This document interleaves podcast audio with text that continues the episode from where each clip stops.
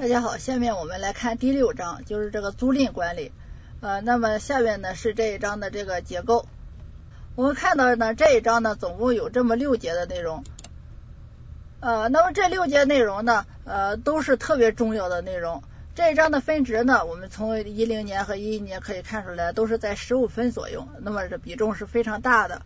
嗯，所以呢，我们这一章里边呢，呃。任何一部分内容呢，都应该把它看作是一个部分重点来看的。那么我们看到呢，呃，这个出题的这个范围呢是比较全面的。我们看在第一节四个问题里边呢，呃，每年几乎都有出题。我们看到，呃，在第一节里边，这个物业租赁及其特征里边呢，我看一零年有一道，一一一年呢有两道。呃，第二个问题，物业租赁的分类里边呢，两年各自有一道。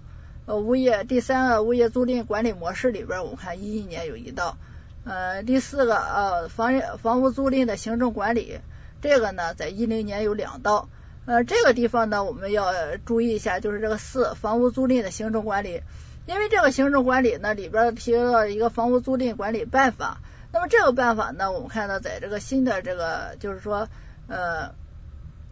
现在呢，这个管理办法呢，教材上提到的管理办法呢，在一一年已经废止了，所以呢，在今年出题的可能性呢，应该不是特别大。呃，这是呢第四个大问题要注意的。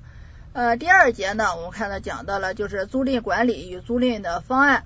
呃，那么在这里边呢，第二个问题，租赁的方案与策略，一一年出的有考题。第四个问题，租金的确定与调整，在一一年都出的问出的有这个题，总共呢出了四道。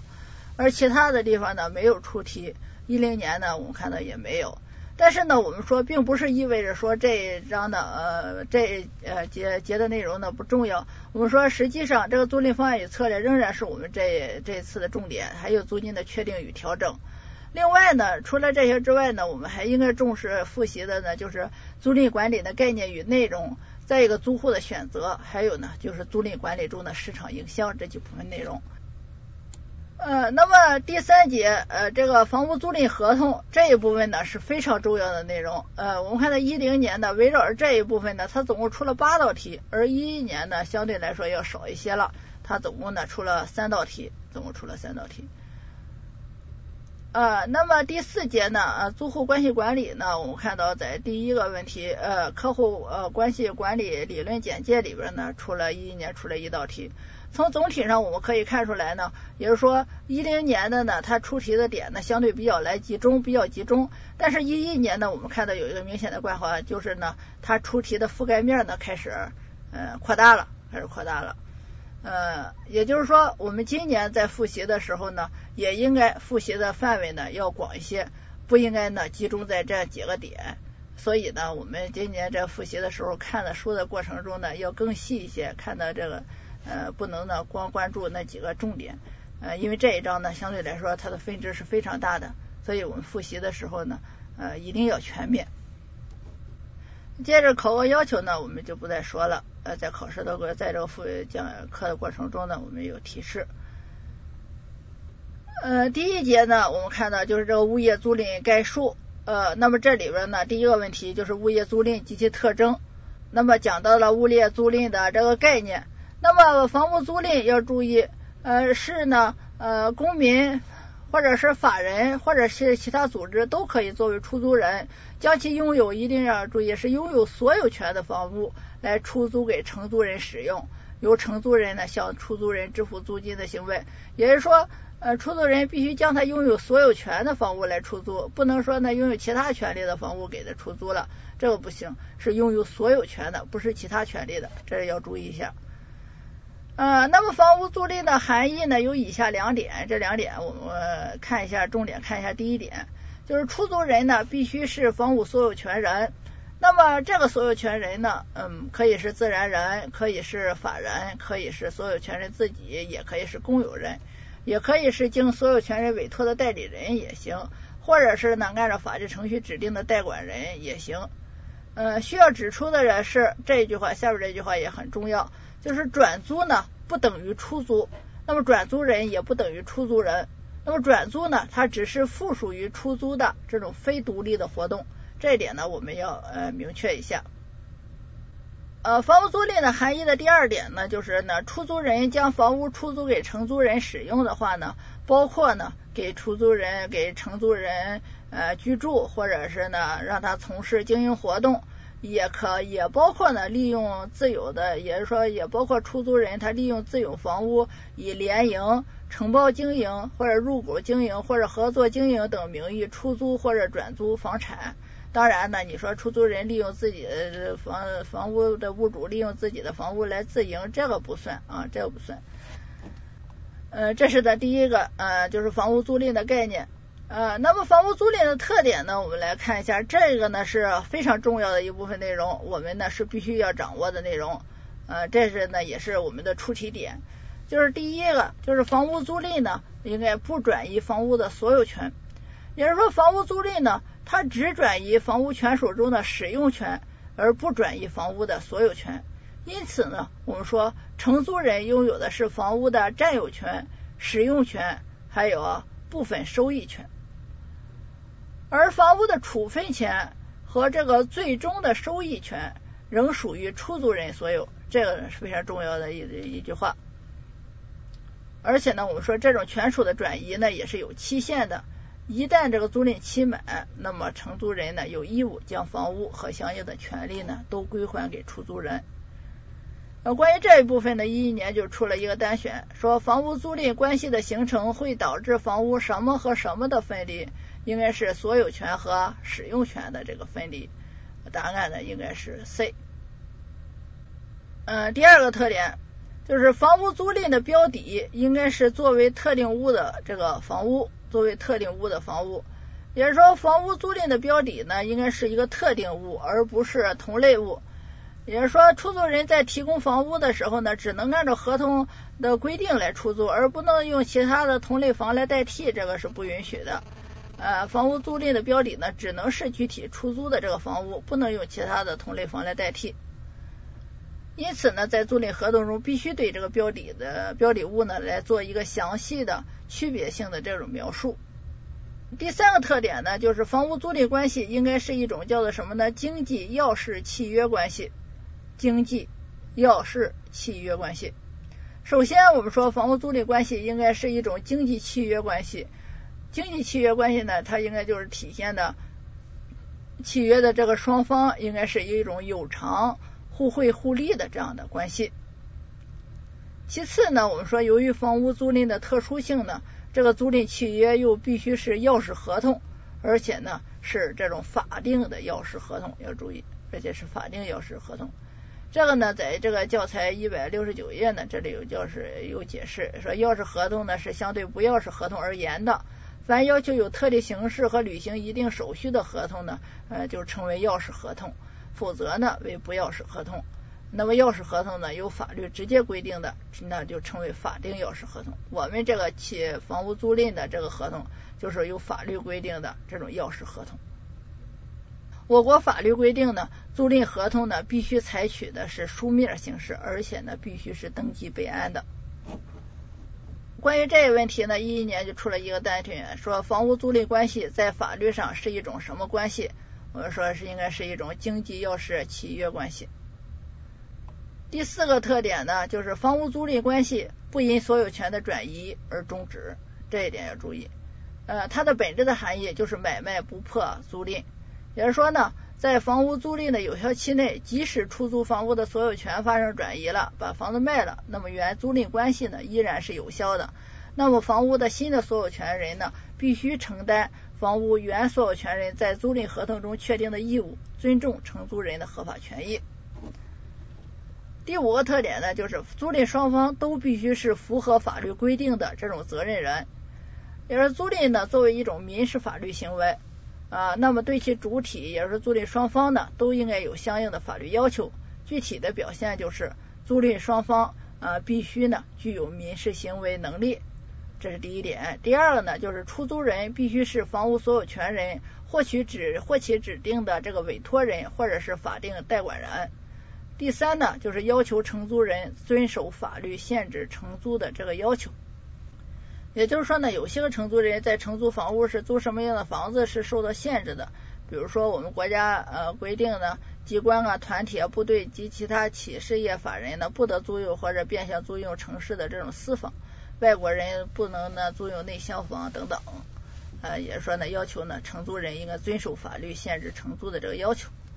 关于这一部分呢，一零年就出了一个单选，说下列自然人中不能成为房屋租赁主体的是什么样的人？A. 肢体残疾的人；B. 没有行为能事呃没有民事行为能力的人；C. 未满十四周岁公民的法定监护人；D. 企业的法定代表人。那么很明显，根据他这个我们说这个呃租赁的呃第五条这个特点。房屋租赁第五条特点，那么这里边呢，我们说应该选 B，没有民事行为能力的人肯定不能成为租赁的主体，租赁的主体必须具有民事行为能力。这是呢第一个大问题，就是房屋租赁的概念。接下来我们来看呃物业租赁的这个分类。呃，关于物业租赁的这个分类呢，呃，以前呢还没有见过考题，但是呢，我们说并不是代表它不重要，所以我们在复习的时候呢，还是应该引起注意的。哦，物业租赁的分类呢，首先我们要知道，就是按照什么样的依据可以划分成什么样的类型，划分什么样的类型，也就是划分的依据很重要。那么这里边呢提到了可以按照房屋所有权的性质划分，可以按照房屋租赁的期限来划分，还可以按照物业租金的内涵来划分。另外呢还有其他的按照房屋的使用用途呃划分，或者按照承租人的性质等等有不同的划分的依据。这个呢我们要知道。那么按照不同的这个划分的依据，那么就相应的划分成了不同的种类。比如说，按照房屋所有权的这个性质来划分的话，房屋租赁应该分成公有房屋租赁和私有房屋的租赁，呃，简称公房租赁和私房租赁。那么，公房租赁的所有权人应该是国家，要注意是国家，所有权人是国家，但是具体管理人不是国家，呃，要注意具体的管理人不是国家。那么，在租赁关系中呢，国家呢，它是不是作并不作为的民事法律主体来出现，而是采用授权的方式。呃，不是我们说出租也可以采用授权给其他人，让他呢来帮助出租嘛？这里也是。那么国家呢是所有权人，但是他采用授权的方式呢，呃，由被授权的单位来具体管理这个物业。啊，那么这个公按照我国的管理体制的公房呢，又分成的直管公房和自管公房，而直管公房呢，一般的就是由各级人民政府的房地产管理呃行政主管部门呢来管理。呃，房地产行政主管部门呢，它作为直管公房所有权人的代表，那么依法呢会行使占有啊、使用啊、收益和处分的权利。而自管公房呢，由国家授权的单位，也就是国有企事业单位来自己管理。它的法律特征呢，就是这些个单位呢，它持有房地产权证或者是房房屋所有权证。呃，相应的，虽然这里没有说，我们说呢，但是它应该也有持有呢相应的占有、使用、收益和处分的权利。这是公房租赁，再看私房租赁呢？这个呢，我们说私房呢，就是除公有房屋以外，其他房屋租赁就是私房租赁了。私房的房屋所有权人呢，呃，可以是个人，也可以是法人和机构。呃，那么出租私有房屋呢，它是一种呢，我们说物业资产的这种经营行为。这是呢，按照这个房屋所有权的性质来划分的。再一个呢，就是按照房屋的租赁期限来划分。按照租赁期限来划分呢，具体的又有两种不同的呃分类依据。一个是呢，就是按照房屋租赁期限约定模式的这种不同，约定模式的这种不同，可以分成呢定期租赁、自动延期租赁和这种意愿租赁。呃，那么定期租赁呢，我们说是最常见的租赁形式了。那么它包括呃非常准确切的起租日期和结束日期。那租期呢？呃，可长可短，可以是一个星期，也可以是若干年。啊，那么当期限届满的时候呢，这个租租约呢自动就会失效，而而不需要呢预先声明。租户呢就必须把这个物业呢交给业主。啊，那么定期租赁呢，不因业主或者租户的死亡而失去法律效力。啊，即所有权的归属形式呢不变。而这句话呢也比较重要，就是定期租赁呢不因业主或租户的死亡而失去法律效力，也就是所有权的归属形式呢不变。呃，因为固定固期固定期限的租赁有确切的终止日，因此呢，如果呢业主他希望通告租户，那么租约期满搬迁的话，那么在租约上就必须要明确截止日期，否则的话就是按照原定期的确切的，又是按照原来的这个呃终止日来终止。再看自动延期租赁啊，那么自动延期租赁呢，它又有一个名称叫做什么呢？就是被称为叫做周期性的租赁。呃，那么除非租约一方提出要终止合约，否则呢就将自动续约。呃，租约呢按照周、月、年的这个周期呢来进行延续。呃，那么终止的通知呢应该与这个周期相对应，也就是说应该原先按周、按月或者按年租的，那么这终止的这个呢也应该按照这个来对应的来终止。啊，那么租约终止的提前时间呢可以是一个月或者到六个月不等。呃，那么该形式的这个租赁行为呢，我们说同样和这个固定期限租赁是一样的，不因租约一方的死亡呢而失效，这个要注意。呃，那么自动延期租赁，我们说可由双方根据协议来达成，也可以依法建立，呃，也可以依法来建立，这是呢自动延期嗯这个租赁。嗯，那么当物业所有者与承租人之间的租赁行为。那么在本期租赁期限到期时，以相似的租赁条件来自动延续的时候，那么这个协议就达成了。以相似的租赁条件自动延续时，协议就达成了。不一定非得相同，只要相似的租赁条件就可以。啊，那么许多的居住租约呢，它就既包括这个定期租赁，又包括延期租赁。一般呢，我们说就开始于定期租赁。半年啊，或者一年啊等等，那么然后呢，就转为自动的续租，那么就转为周期性的这种租赁了。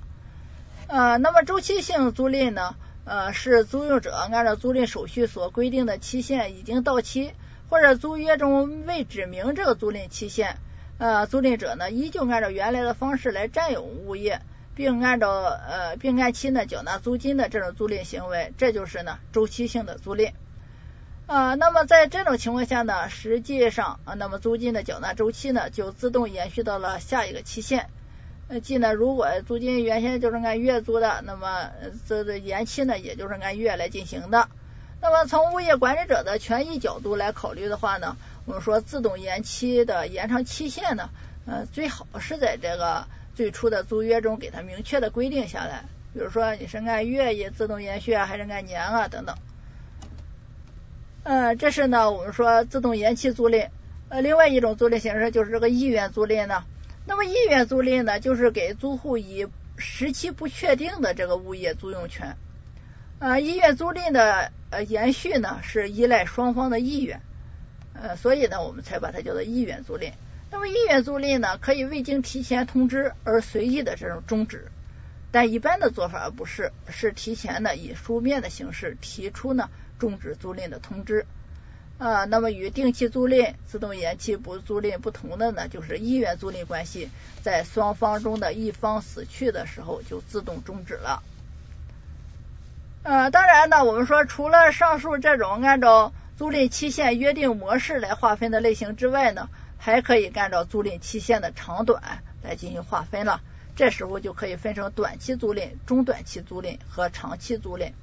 那么短期租赁呢，是指这个租期小于等于两年的这种租赁呢，我们说是短期租赁啊。那么长期租赁呢，通常指租期大于等于五年的这种租赁，就属于长期租赁。而中短期租赁的这个租赁期限呢，一般都是三到四年。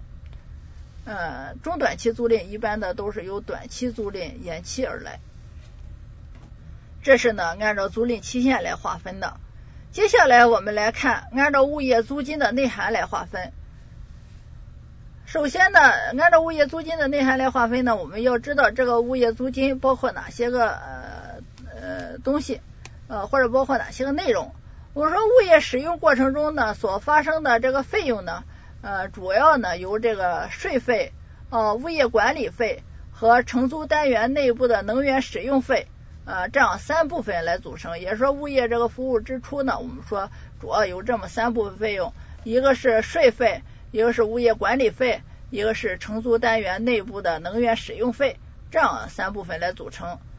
呃，那么按照出租人所收取的租金中，呃，是否包含上述这几部分费用？我们通常呢就不将这个租金呢，呃，分为了毛租、净租和百分比租金这样三种形式。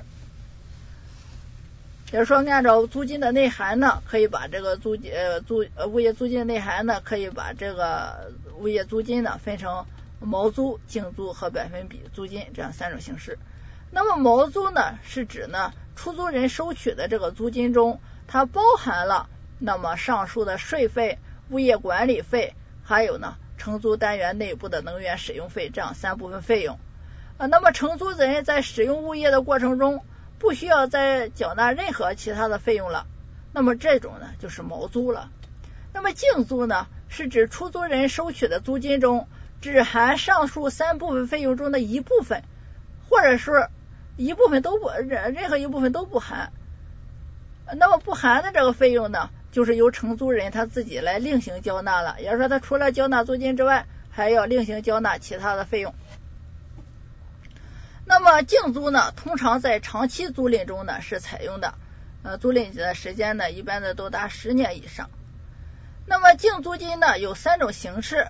第一种形式呢就是租户呃除向业主来支付租金以外。还要负担水电热煤气等能源这样的使用费，这是呢第一种形式。那么言外之意呢，就是这个租金中呃包含了什么？除了这个租赁费用之外，还包含了什么？还包含了税费和物业管理费，对吧？这是呢第一种形式。那么第二种形式呢，就是租户那么除了向业主支付租金以外，还要负担什么呢？水电热煤气等能源使用费，以及呢支付物业管理费用，而那个税费呢，我们说就隐含在租金里边了。第三种形式呢，就是租户除了向业主支付租金以外，还要负担物业使用过程中发生的所有费用，也就是说税费、物业管理费、承租单元内部的能源使用费，这些个都由租户自己来掏。我们说，因为呢，承租单元内部的水电热等资源使用费属于难以控制的这种变动费用，那么出租人一般的不愿意承担这种难以估算的这种支出，因此呢，绝大部分这个租赁合同中都约定由租户来负责这个能源使用费。习惯上这种类型的租赁呢，我们也把它称作什么呢？称作毛租。关于这一部分呢，我们在这个呃一一年出了一道单选，他说承租人。除租金外，还需要再另行缴纳水电费用。那么这种租金应该称为什么样的租金呢？很显然应该是净租，应该是净租。这里边他给的选项有毛租、有净租、有百分比租金、有基础租金。那很显然应该属于净租。接下来第三条，百分呃就是第三种租金了，就是百分比租金。啊，那么百分比租金呢，通常我们也称作叫做什么呢？超出性租金，这是它的另一个概念。超出性租金常用于什么样的物业里边呢？就是零售商业物业。此时我们说承租人除了向出租人定期支付固定租金以外，还要将其营业额中超出预定数额的部分，按照一个百分比来交给出租人，作为呢出租人的百分比租金收入。那么大型购物中心或者超市常常就是采用百分比租金。那么百分比租金呢，通常是按着年度来计算呃兑现的，按年度计算兑现。那么不同的承租人支付的百分比呢是不一样的，要依据他所承租房屋的位置以及呢它的使用性质，还有呢经营种类，还有宏观经济环境等等的有所差别。也就是说，根据这些个因素呢有关系。有时呢，悬殊是特别大的。那么，当出租人仅收取百分比租金的时候，也就是说不收那个固定租金了，光只只收这个百分比租金了，这时候他承担的风险是比较比较大的。所以呢，通常要对承租人营业收入的下限做出一个规定，作为其获得最低租金收入的保障。那么，当该限度在核算周期中呢没有达到租约要求的时候，出租人就有权收回物业的这个使用权了。当然，另一种比较公平合理的做法呢，是当承租人未能完成条款中规定的最低租金的时候呢，可以另外追加费用，以达到呢这个最低租金水平。关于这个一零年呢，出了一道多选，就是下列物业中不适宜采用百分比租金的物业有哪些个？A. 住宅小区，B. 政府办公楼，C. 零售商业，D. 大型购物中心，E. 工业厂房。很显然，应该是 A、B、E 这三项不适宜呢采用百分比租金。我们看到租赁的这个分类，除了上述这几种形式之外，还有呢划分的形式呢，我们来看一下。就是其他的划分方式了，还可以按照呢房屋的使用的这个用途，将房屋租赁呢分为居住用房的租赁和非居住用房的租赁。其中非居住用房的租赁又具体的可以分成办公用房、零售商业用房和生产经营用房的这种租赁。啊，要注意这样一种划分。也可以呢按照承租人的性质，这样的话呢可以分成国内租赁与涉外租赁。涉外租赁呢，是指什么呢？就是外国人啊、外国机构啊，或者港澳的同胞啊以及华侨啊，在大陆的设立办事机构啊，他要租赁这个用房。呃，这是呢房屋租赁的分类，也是比较重要的内容。接下来呢，我们来看一下，就是物业租赁的管理模式。呃，那么我们说呢，这个物业租赁呢，根据业主对物业管理企业委托内容与要求的不同。那么物业管理企业呢有不同的这个管理模式，呃，那么常见的呢，我们说有这个包租转租的这种模式，还有呢出租代理的这个模式，还有一种就是委托管理的模式。呃，那么不同的管理模式的话呢，这个业主与物业管理企业在这个物业租赁中各自承担的这个责任呢，呃是不一样的。首先我们来看包租转租的这种模式。那么，物业管理企业在接受呃业主物业管理委托的时候呢，呃，将出租物业呢是全部或者部分的包租下来，然后呢负责转租，呃，也就是说，物业管理企业呢，它在零星的出租，这种呢就是包租转租这种模式，它的具体的做法。啊，那么这种模式下呢，业主呢是不负责物业的租赁的，他不承担市场风险。那么只收取包租的这个租金，呃，那么这时候呢，包租呢按照惯例上在租金上应该有所优惠了，呃，那么在租赁市场不景气或者不易把握的时候，那么业主呢通常就会选择包租转租的模式，将市场风险呢转移。这时候我们看到物业管理企业它承担的风险就要大了，它既要承担物业的租赁经营，那么又要负责物业的管理工作。呃，那么物业管理企业此时呢，它除了赚取一般物业管理正常收取的管理费用之外呢，还将从这个经租活动中呢来获得一定的叫做批零差价。但以固定的租金包租了物业，一旦呢不能将全部物业出租的话，那么或者或者控制率过大的话呢，就会自行承担风险。所以呢，它风险比较大。那么如果要想降低这个风险的话呢？就是关键的，就是批零这个租价的这个确定了，要充分的考虑到呃控制率的影响，避免或减少这个风险。这是呢包租转租的这种模式。呃，再看出租代理的模式，呃，那么这种代理模式它具体的做法呢是业主呢全权委托物业管理企业负责租赁活动以及呢租赁中的管理和服务，那么物业管理企业呢呃它只获得代理佣金，那么代理佣金。呃，以租金收入的一定比例呢来收取，而这个租赁过程中所获得的租金呢，仍然是要交给业主的。啊，那么这种模式的话呢，我们说业主呢，他同样也是不负责物业租赁的，但是呢，他要承担一定的市场风险，获取呢扣除代理佣金以后的全部租金收入，所以呢，他的风险呢要比那个包租转租呢要大得多。那么在租赁市场活跃的时候呢，我们说这个业主呢，通常就会选择这种出租代理的这种模式。那么在这种模式下呢，我们说物业管理企业委托呃按照委托代理合同呢，从事租赁活动以及呢租赁过程中的管理和服务，呃，并根据合同呢来承担一定的这个责任，比如说管理不善呢，或者经租活动的失误呢，都将会受到惩罚。但是风险来说呢，相对要较少。尤其是房屋空置，那么对业主的影响大，对物业管理企业的影响就比较小了。啊，那么这时候物业管理企业所获得的收益呢，主要是管理和服务费用。那么在经租的活动中呢，物业管理企业所得的呢，呃，就是只是这个佣金了。啊，那么虽然这个佣金的多少与经租获利有关的，但从性质上分析呢，它得到的仍然是佣金，而不能呢说成是租金。这是呢我们说这种呃出租代理的模式。第三种呢就是委托管理的模式。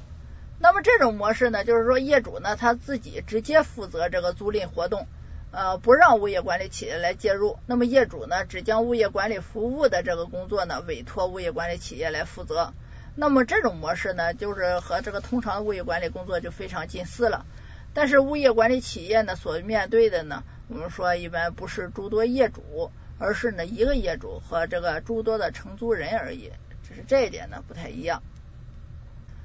呃，那么委托管理模式呢，那么业主呢他是负责物业租赁的所有活动，那么他承担全部的市场风险，当然也获得全部的租金收入。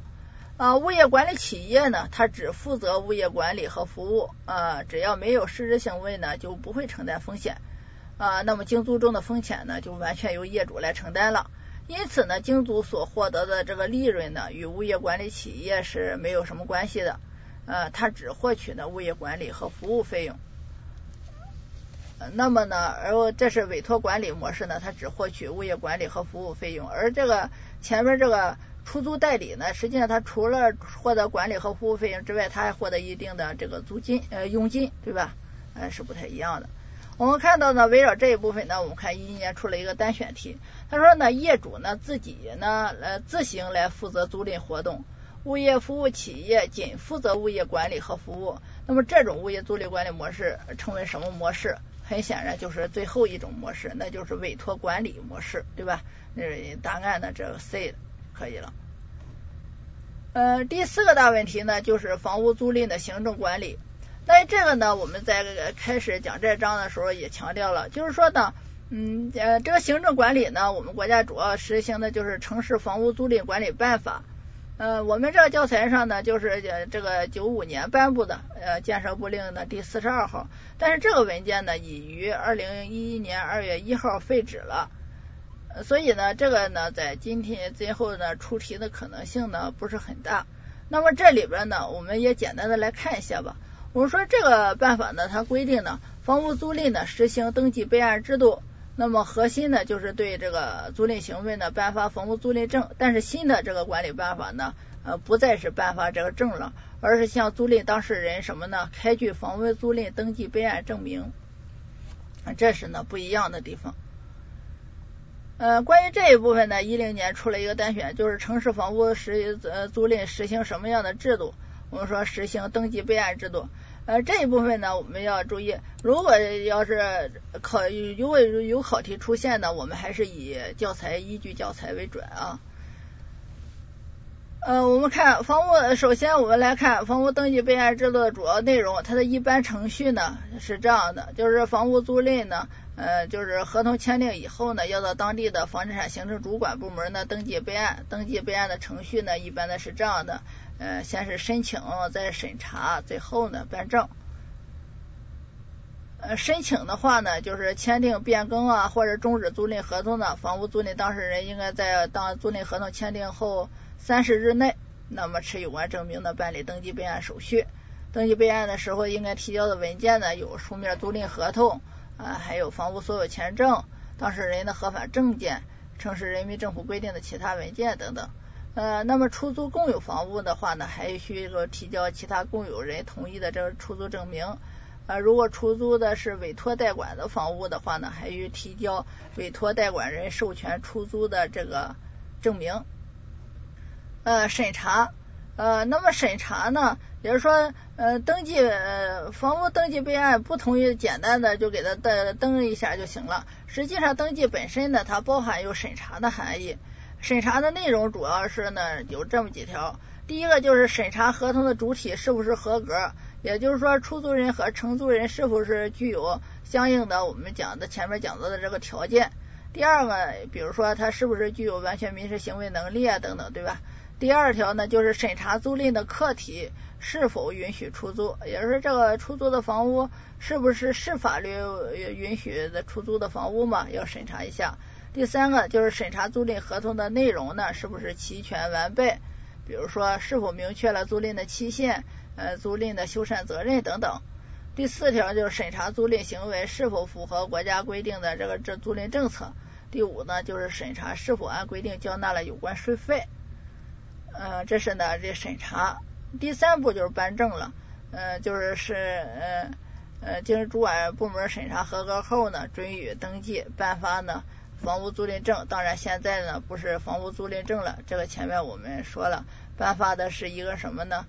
的房屋登记备案证明。那么未经登记备案的租赁合同呢，应该是一个无效的经济合同。那么只有通过登记的这个租赁合同呢，才能受到法律的保护。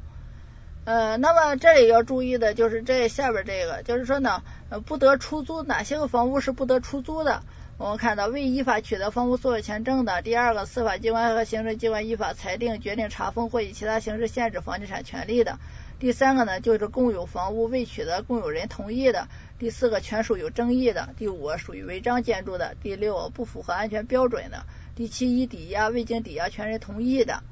啊，第八不符合公安、环保、卫生等主管部门有关规定的；第九有关法律法规规定出呃禁止出租的其他情形。那么这个呢，一零年就出了一个多选，就是说不得用于出租的房屋有哪些个？根据这几条呢，我们很容易选出来：权属有争议的，呃，不符合安全标准的，呃，公有房屋未取得共有人同意的，还有已抵押未经抵押权人同意的。呃，他这个一选项就不对了。呃住宅小区中业主未签字同意业主公寓的，这个很显然没有规定啊。呃，第三条就是房屋租赁呃中的这个违法行为及其怎么来处罚。呃，那么这个呢，简单的看看就行了。就是说哪些个得得违反了就给予处罚呢？伪造、涂改房屋租赁证的，注销其证书，并可处以罚款。现在都没有证了。啊，第二条不按期申报。申领取房屋租赁证的，嗯，责令限期补办手续，并可处以罚款。第三，未征得出租人同意和未办理登记备案擅自转租房屋的，其租赁行为无效，没收非法所得，并可以处以罚款。这个呢，简单看一下就行了，这个不重要。这是第一节的内容。本期节目播放完毕，支持本电台，请在荔枝 FM 订阅收听。